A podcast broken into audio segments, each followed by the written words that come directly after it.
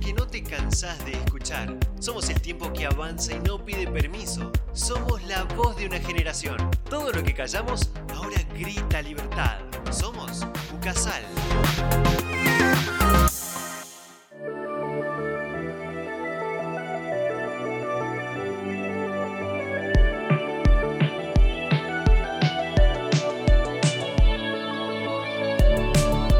Hola, hola, hola, bienvenidos a una nueva edición de Somos. Mi nombre es Beatriz Guzmán y junto a Caro Pérez lo vamos a acompañar en estas reflexiones del día a día. Somos como vos. Hola a todos, esperamos que desde donde estén puedan disfrutar del programa tal como lo hacemos nosotras. Hoy tenemos invitados especialísimos y todavía profesionales de la comunicación. Ellos nos van a hablar sobre cómo comunicar en las redes sociales, crear una estrategia de comunicación dirigida a nuestro público objetivo, algunos tips de cada área, que uno es diseñador gráfico, el otro comunicador social, y bueno, nos van a ir contando un poco sobre todas aquellas herramientas que nos van a servir al momento de comunicar. Recuerden que pueden escucharnos y contactarnos mediante Instagram en arroba somosucasal, donde van a encontrar las frases más destacadas, las entrevistas, nuestros entrevistados más que nada, y algunos videos para que puedan acompañarnos en cada programa. También pueden escuchar nuestros programas en ucasal.edu.ar barra radio-ucasal, sección Classic Hits o también en Spotify.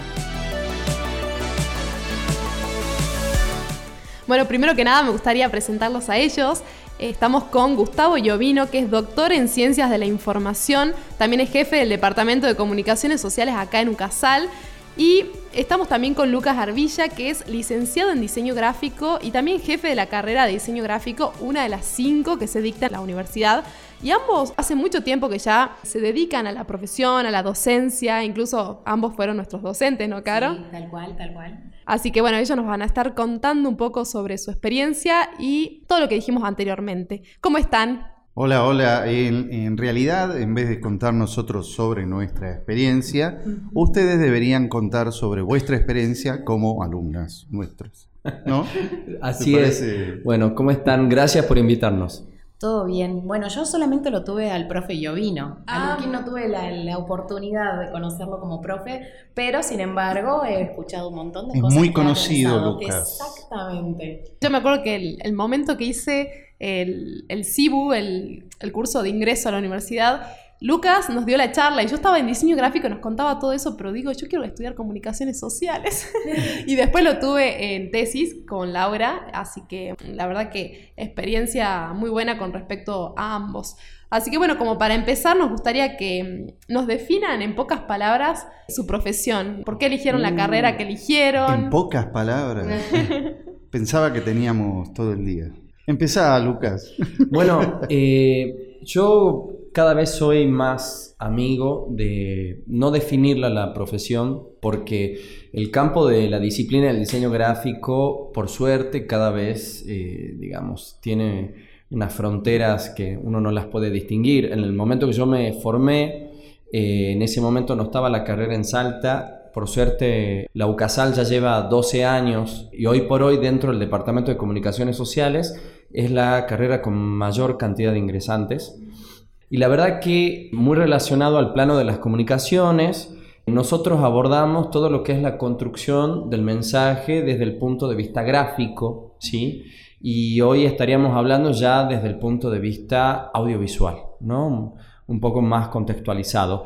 Entonces, en ese proceso tan conocido de comunicación, somos intermediarios en construir ese mensaje desde el aspecto visual, que es el aspecto más llamativo. Nuestra tarea siempre es interdisciplinaria, ¿no? No podemos sesgarnos eh, desde trabajar con comunicadores, programadores, con gente del plano de imagen y sonido, con periodistas, con publicistas también.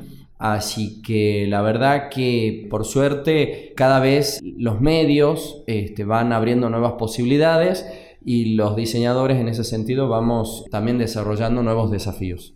Sí, como decía Lucas, eh, la comunicación también en, en general es bastante amplia. Por un lado presenta cierta complejidad y por otro lado también una necesidad de actualización permanente. Esto es, absolutamente dinámicos. Si yo te hablo de mi experiencia, yo vengo del mundo analógico, allá en algún lugar y momento del siglo pasado, este, pasando por un montón de actividades, pero que además no se quedan eh, solamente en lo que podemos llamar los medios convencionales y tampoco lo que también solemos llamar los nuevos medios o la irrupción de las plataformas digitales en, todas sus, sus, variantes, sino que la comunicación tiene que ver con la vida humana misma, ¿no?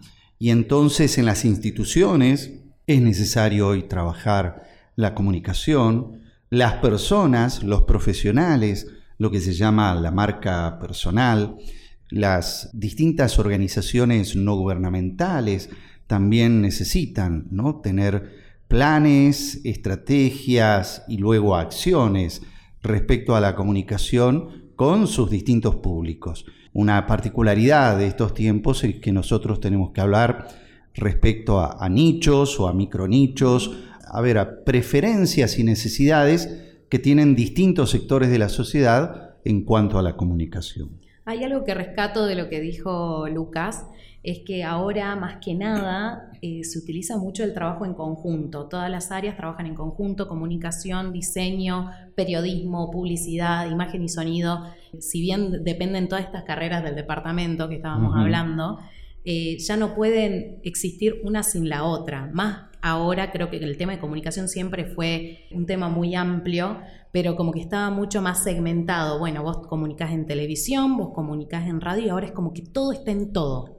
Claro, exactamente. La formación tiene que ser una formación integral, una formación permanente, requiere de actualización para poder entender, mm, además, todos los procesos sociales e incluso económicos que conllevan a todo esto.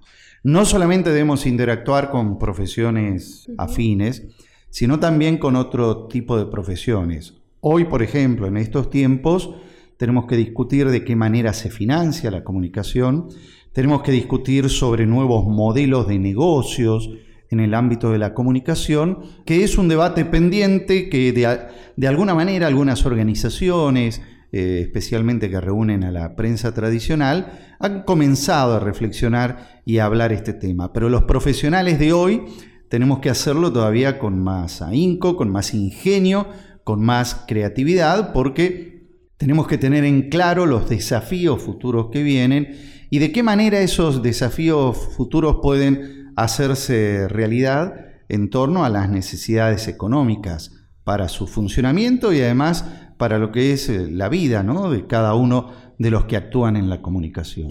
Sí, si bien hay muchos profesionales que se dedican a este rubro y que estudian todas las carreras que mencionó la Caro, también hay muchas personas que comunican constantemente y por medio de redes sociales crean eh, contenido y buscan constantemente formarse y tratar de llevar ese mensaje a toda la sociedad. Lucas desde la parte visual y yo vino desde la parte comunicativa, estratégica, para que llegue a todas las personas que están escuchando, que quizás no son comunicadores, no son publicistas o diseñadores gráficos, pero quieren saber cómo hacer para impactar al público objetivo, cómo hacer para llegar con ese mensaje que quieren dar. Primero y principal, justo lo dijiste, hablaste del público.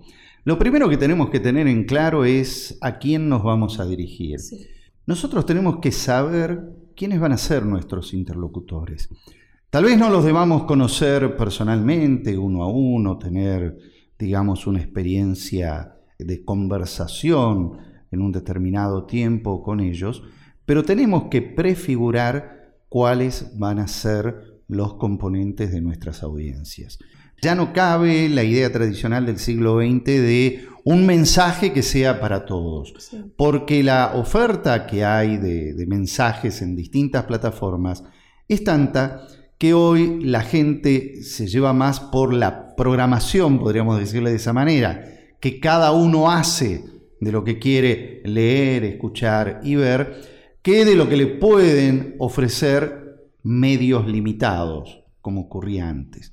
Entonces, lo principal primero es tener bien en claro definido el, público. Eso, un término que se utiliza es el trabajar sobre nichos. ¿Eh? un nicho, un clúster. El Bayer persona también. El Bayer persona, que es lo que, lo que se desarrolla mucho desde el marketing. Tener como un perfil medio. Después te va a pasar de que ese perfil vas a ver que tiene un montón de variaciones o va a haber gente que no tiene nada que ver con ese perfil, pero ¿qué es lo que ocurre? Hoy nos llevamos mucho por los requerimientos que nosotros tenemos. ¿Qué es lo que queremos? Nos ponemos del lado de la audiencia, no del emisor.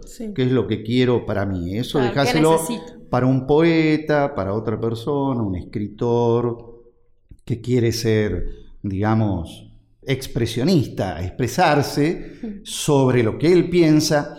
Y otra cosa es ser un comunicador, donde nosotros somos creadores de contenido profesionales para públicos determinados.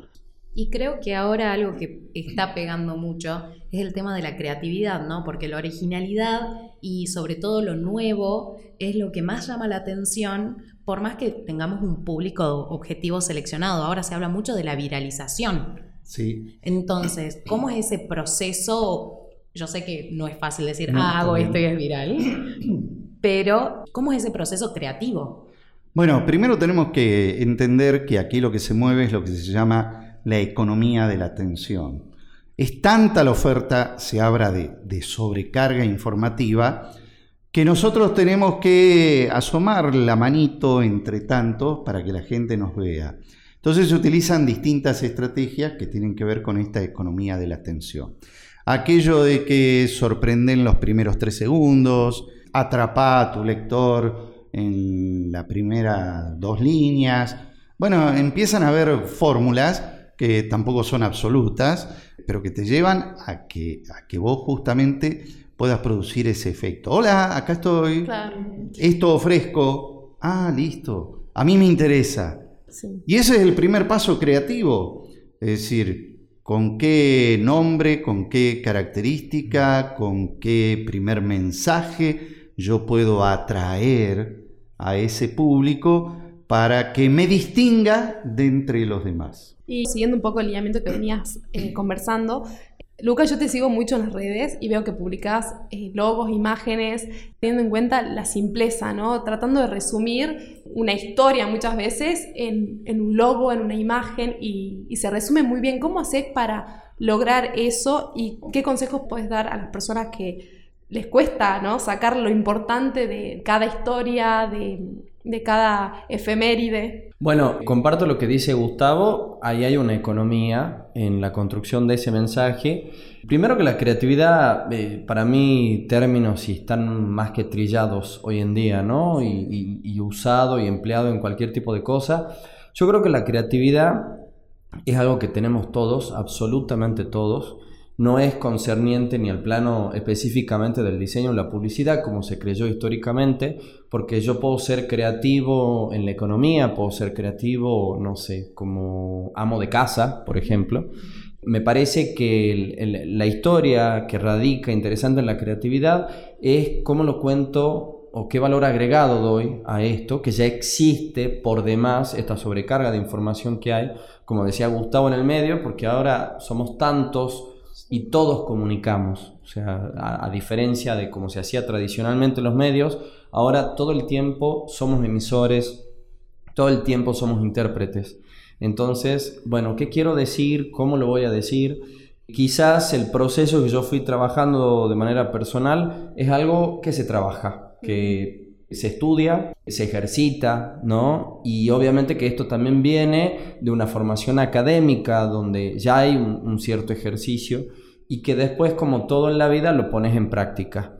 Y me parece que también requiere una cuestión de tiempo, o sea, no es de un día para el otro. Nadie sabe si lo que yo estoy generando ya está hecho en otro lado. O sea, esas certezas no existen, la rueda ya se inventó, y me parece que de ahí la rueda imprenta o, situaciones que han sido cruciales en la historia y, de ahí el, entorno digital que han sido después de la imprenta para mí otro, otra situación que fue como bastante importante históricamente. Entonces, a partir de ahí todo lo que uno cree me parece que podés tener ciertos atisbos de creatividad, pero medio que ya está todo hecho, ¿no? Entonces, ¿cómo lo cuento distinto? ¿Qué códigos voy a usar para ese público al que quiero llegar? ¿No? Hay cuestiones que son muy específicas, entonces eso requiere también todo un trabajo previo de investigación, no es sentar a diseñar, ¿no? Eso no existe. Eh, me parece muy bueno lo que dijiste de la práctica, porque esto es un proceso y además también en la comunicación, ahora yo creo que las cosas cambian muy rápido.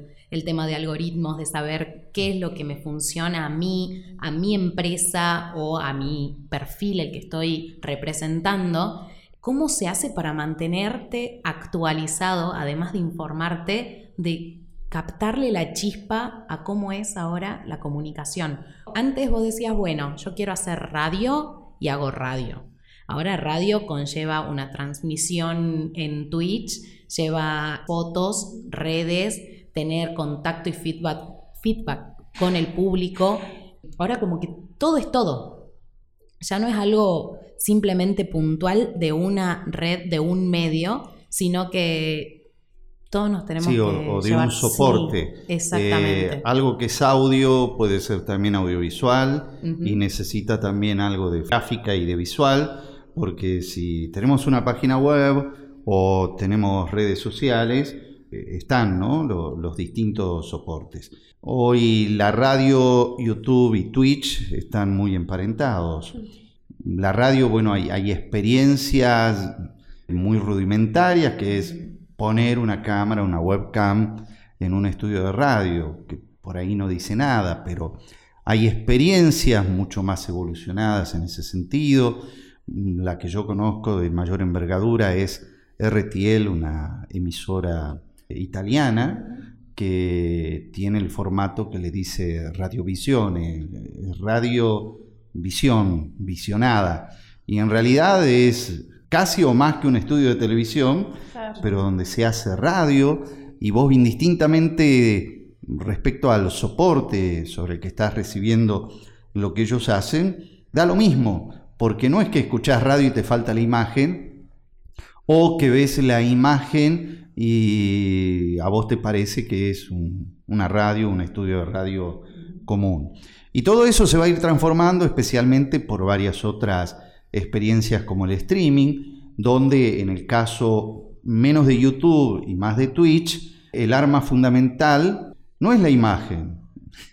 El arma fundamental de Twitch es el chat. Y ese es el chat el que tiene que eh, justamente hacer participar a la audiencia, pero además comprometer a quien hace el streaming sobre los contenidos y propuestas de ese chat. Entonces, estamos hablando de otro tipo de dinámica. En ese sentido, estar actualizado significa, y te lo digo así, día a día, eh, poder recibir, que hoy, hoy uno lo tiene, distintas fuentes que nos van actualizando a través de correos electrónicos, de newsletter, de sitios que uno puede seguir, pero que en general uno se puede suscribir y entonces tiene que dejar que lo importante llegue a uno, no uno tener que buscarlo y entonces lo automatizamos de esa manera. Para ir sabiendo por dónde viene la cosa, ¿no? Y hacia dónde va la tendencia en la comunicación. Y eso también es un desafío y es hermoso. Y forma parte de la creatividad en el sentido que empezás a leer cosas, empezás a ver otras cosas que no habías visto y te dispara en la cabecita ideas que pueden salir bien, pueden salir mal, pueden salir mejor, peor, o que en algún momento se las va a incorporar y forma parte de la dinámica de esta realidad de la comunicación mediada por tecnología. ¿no? Lo importante es tener los ojos abiertos, estar atento y tener los mecanismos que existen para estar actualizados. En resumen, ser creativo, mantenernos actualizados, eh, buscar la manera de impactar y de conocer bien al público objetivo. Y ya como para finalizar, eh, me gustaría que ambos eh, brevemente me digan cómo podemos hacer para seguir adelante en, en este camino de la comunicación sin buscar constantemente abarcar todas las plataformas, abarcar todos los temas, y buscar nuestra identidad, nuestra impronta, que creo que en este camino es algo difícil, tanto como comunicadora lo digo, como las personas que no lo son y quieren llevar su mensaje. Es muy interesante lo que vos marcás y además dentro de lo que son los desafíos de, de estos tiempos. Solemos cometer ciertos errores Y primero yo le digo ¿no? a la gente que hace algo de comunicación pero no está formada, que se forme y se forme con nosotros. Nuestra inquietud es a partir del año que viene presentar una serie de propuestas de formación permanente. Aquellos que, ya tienen otra profesión, tienen algo de experiencia, es muy importante que eh, comiencen a trabajar metódicamente ¿no? estos temas de comunicación. Y eso significa estar al día, pero estar al día con todo lo que ha pasado también, no a partir del día de hoy. Entonces nosotros le podemos dar esas herramientas. Eso en primer lugar, ¿por qué? Porque suele haber varios problemas, yo voy a mencionar uno, pero ¿qué ocurre en muchas organizaciones y con muchas personas?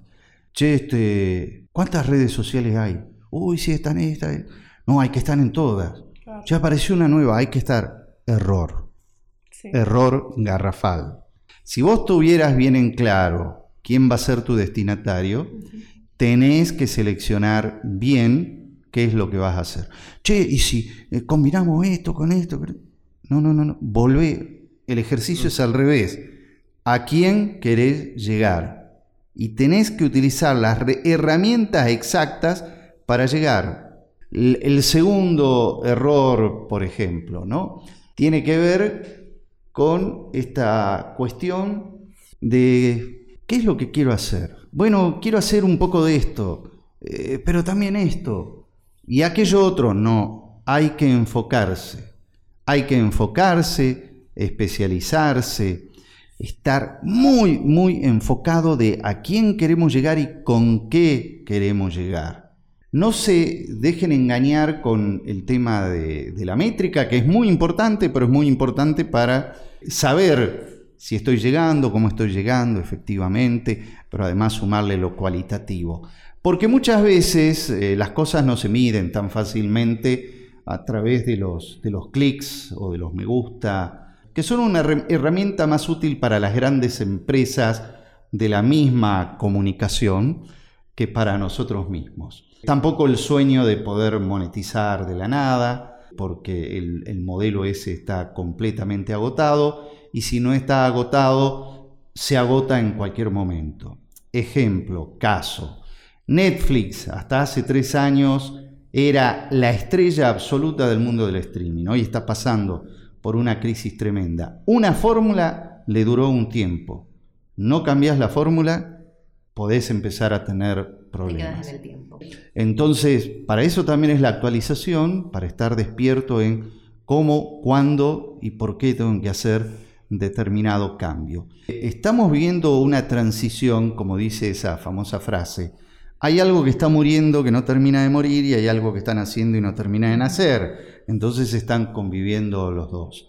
Y lo que se viene es la profundización de esa autocomunicación de masa que habla el sociólogo Manuel Castells, que es que nosotros estamos viviendo una realidad completamente atomizada y segmentada, tanto desde el punto de vista de emisores como de receptores. Por lo tanto, se acabaron las grandes audiencias. Es la crisis que están viviendo todos. Algunos no lo quieren asumir, pero están muriendo eso y están haciendo otra cosa. Entonces, por eso hay que enfocar mucho, trabajar sobre eh, micro nichos y poder ser fieles, leales a eso y estar atentos y realizar luego los movimientos que necesito para no perder el tren. ¿Se entendió algo? Se entendió, se entendió perfecto. Lucas, ¿algo que quieras agregar con el tema de la identidad? Sí, bueno, aportando a lo de Gustavo y, recalco de nuevo con el tema este de que lo mencionaba Bea en un momento, esto de ser creativos, para mí tiene que ver con, desde cualquier profesión, con qué voy a contar, qué valor agregado, ¿no? Con, aparte, eh, vuelvo a decir, hoy es muchísima gente en todas las disciplinas, entonces, ¿qué voy a hacer yo de diferente? No perdiendo el punto de vista al público al que me dirijo. Y otra cuestión es la formación continua.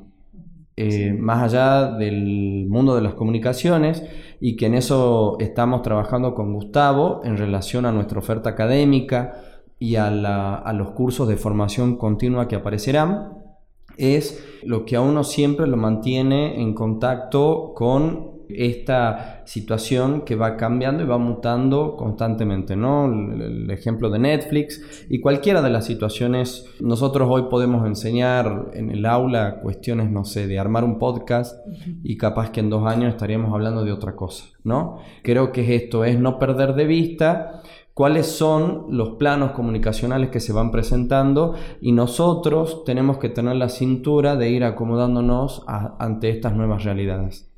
Bueno, muchísimas gracias por todo lo que dijeron acá. Creo que es de suma importancia para aquellos que quieren estar en el ambiente comunicacional, tanto a nivel redes, a nivel diseño y como siempre aportar eh, a uno, a la información que tiene uno, el aprendizaje de uno, para seguir mejorando y, crecer en esto que son, es la comunicación. Recuerden que pueden escribirnos o etiquetarnos, capaz en fotos, en videos, en arroba somos en Instagram y el hashtag del día de hoy fue Somos Comunicativos.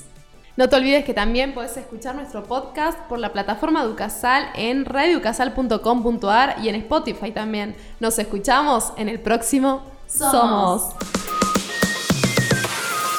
Gracias por acompañarnos en un nuevo programa de Somos. No se olviden de seguirnos en Instagram para ver todas las novedades y mejorar en cada episodio. No dejen de escucharnos en Radio Ducasal y Spotify. Nos encontramos en el próximo Somos.